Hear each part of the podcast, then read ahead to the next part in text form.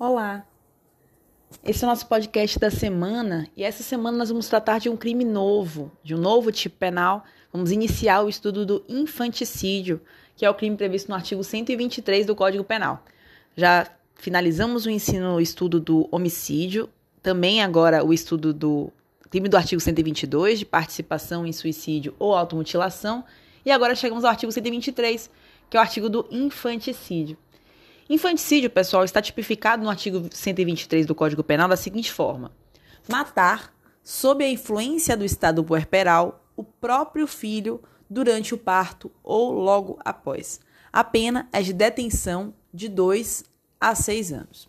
Aqui, percebam que o que caracteriza o crime de infanticídio é a eliminação da vida do próprio filho, recém-nascido ou nascente, ou seja, é, durante o parto, praticada pela mãe, esse crime vai ser praticado pela mãe daquela criança, durante o parto ou logo após, mas sob uma influência do estado puerperal, que é um estado psicológico específico pelo qual essas mães vão passar logo após o parto, durante o parto até um determinado tempo após o parto. Veremos as especificidades desse tempo de duração do estado puerperal e falaremos um pouco mais do que é o estado puerperal na aula ao vivo.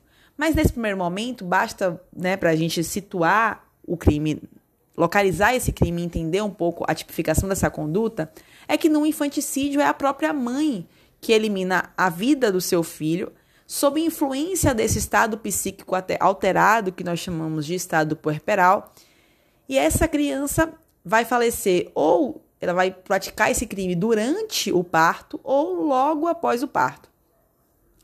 Delmanto vai dizer que esse crime seria um homicídio com especial diminuição de pena por motivos fisiopsicológicos. Então, aqui também a gente trata de um homicídio, também é matar, seria né, um, uma eliminação da vida de outra pessoa. Então, aqui o núcleo do tipo, inclusive, é o mesmo núcleo do tipo do homicídio, que é o núcleo do tipo matar. E por isso, é, Celso Delmanto, que é um penalista mais clássico, vai chamar ele, esse infanticídio, de um homicídio com especial diminuição de pena por motivos fisiopsicológicos. Não é efetivamente um homicídio. Vejam que aqui é um tipo penal autônomo. A gente convencionou, o próprio Código Penal chamou de infanticídio. Essa definição que Delmanto vai trazer é só para que a gente entenda né, a conexão é, desse delito também com o crime do artigo 121, com o crime de homicídio, mas é um tipo penal separado. Não está dentro do crime de homicídio, que a gente já estudou. É um tipo penal autônomo que vai ali tipificar especificamente essa conduta que nós acabamos de descrever. Aqui, a gente continua tutelando a vida humana extrauterida. Então, o núcleo do tipo aqui é matar, e percebam que o sujeito passivo, a vítima, vai ser essa criança, esse, esse bebê recém-nascido ou durante o parto, ou nascente. Então, ah, já houve o início do trabalho de parto, ao menos. Por isso, a gente não está falando de um crime de aborto, que é o delito que nós vamos ver na sequência, no artigo 124. Aqui a gente tutela a vida humana extrauterina, porque essa vítima, esse, esse feto, já está sendo expulso é, do útero ou já foi totalmente expulso, né? já, já é um recém-nascido. Então não falamos da vida humana intrauterina aqui ainda. Falamos dessa vida humana extrauterina. E os sujeitos do crime, vejam que é um crime próprio por excelência. É um crime próprio tanto em relação ao sujeito ativo como em relação ao sujeito passivo. Porque o sujeito ativo aqui vai ser a mãe. É, Exige-se uma característica especial do sujeito ativo, é aí que a gente tem a configuração do crime próprio, né? Que vai exigir uma característica especial do sujeito. Nesse caso, há o crime próprio tanto em relação ao sujeito ativo, que vai ser a mãe, como em relação ao sujeito passivo, porque vai ser também o filho. A mãe mata o seu próprio filho, ela não mata outra criança. Ela vai eliminar a vida do seu próprio filho. E aí eu chego a pergunto a vocês duas situações. Primeira situação: e se aquela mulher, por acaso, se confunde, ela vai ao berçário, é, acabou de, de parir, está sob influência do estado puerperal, resolve ir até o berçário do animal do, do hospital e matar o seu próprio filho. Acontece que, enfim, havia várias crianças no berçário, ela confunde e mata uma outra criança acreditando tratar-se do seu filho. Percebem? Ela acreditava que era o seu filho. Ela não achava que era outra criança. Acontece que depois se descobriu que ela, por equívoco, por erro, ela acabou vindo a matar a criança de outra mãe, né? Um filho que não era seu. Como é que isso vai ser enquadrado? Isso vai continuar sendo enquadrado como infanticídio, pessoal. O erro quanto à pessoa está previsto no artigo 20, parágrafo 3 do Código Penal. Foi um assunto que vocês devem ter visto lá em Penal 1. O erro quanto à pessoa, com essa previsão do artigo 20, parágrafo 3 do Código Penal, foi tratado da seguinte forma: se você atinge uma pessoa física, uma, atinge né, uma vítima distinta daquela que você queria atingir, mas acreditando se tratar dessa vítima que você pretendia, você responde como se tivesse atingido a vítima que pretendia atingir. É uma situação de erro. Houve ali uma um enxergamento da realidade de maneira distorcida. Então, é uma situação de erro. Se a pessoa erra acreditando tratar-se da vítima que ela desejava, mas ela acaba atingindo uma vítima diversa, ela responde como se tivesse atingido a vítima que desejava atingir. Nesse caso, como ela atingiu o filho de outra pessoa, acreditando tratar-se do seu próprio filho, é como se dissesse que o seu dolo, o dolo daquela mulher, estava na prática de um crime de infanticídio. Ela vai responder como se ela tivesse matado o seu próprio filho. Consequentemente, ela responde pelo crime de infanticídio e não por um crime de homicídio, né, que seria a, a outra configuração possível se desde o começo ela resolvesse realmente ter matado o filho de outra pessoa. E uma outra situação que eu gosto de chamar a atenção para vocês quando se trata da questão dos sujeitos do crime é sobre a possibilidade de concurso de agentes. Concurso de agentes foi assunto de penal 2. Quando é que acontece o concurso de agentes? Né? Quando mais de uma pessoa concorre para a prática do mesmo delito.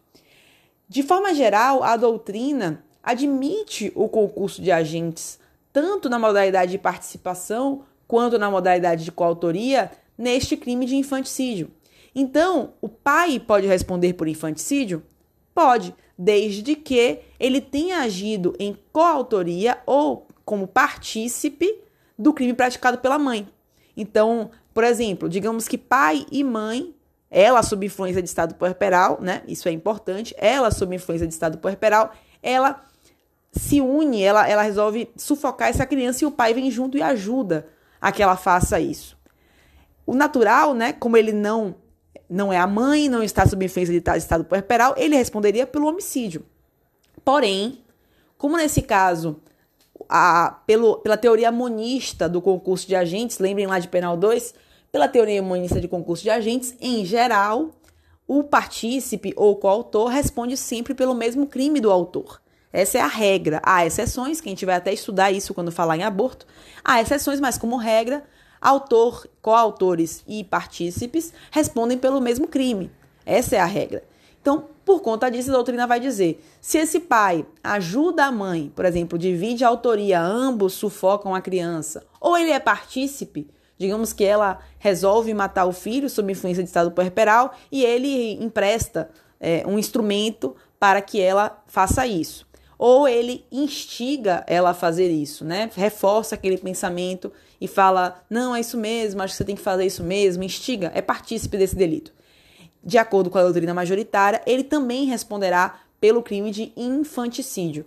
Porque, ah, lembrem lá do artigo 30 do Código Penal que fala o seguinte: em regra, as condições de caráter pessoal não se comunicam a autores, coautores ou partícipes, salvo quando elementares do crime. E nesse caso, ser mãe e estar sob influência de estado puerperal são condições de caráter pessoal, são condições específicas da, da mãe, Porém, elas podem se comunicar a coautores e partícipes porque são elementares do tipo, elas configuram o próprio tipo penal, percebem? Então, nesse caso, o pai ou outra pessoa, é, uma babá, qualquer pessoa, é, pode ser coautor ou partícipe de crime de infanticídio, de acordo com a doutrina majoritária. Eu vou deixar para vocês, para vocês pensarem e me responderem na aula ao vivo. E se o terceiro pratica o crime e quem é a partícipe é a mãe, a parturiente em estado puerperal. Eu vou deixar esse exemplo para vocês, se vocês pensarem em me responderem na aula ao vivo.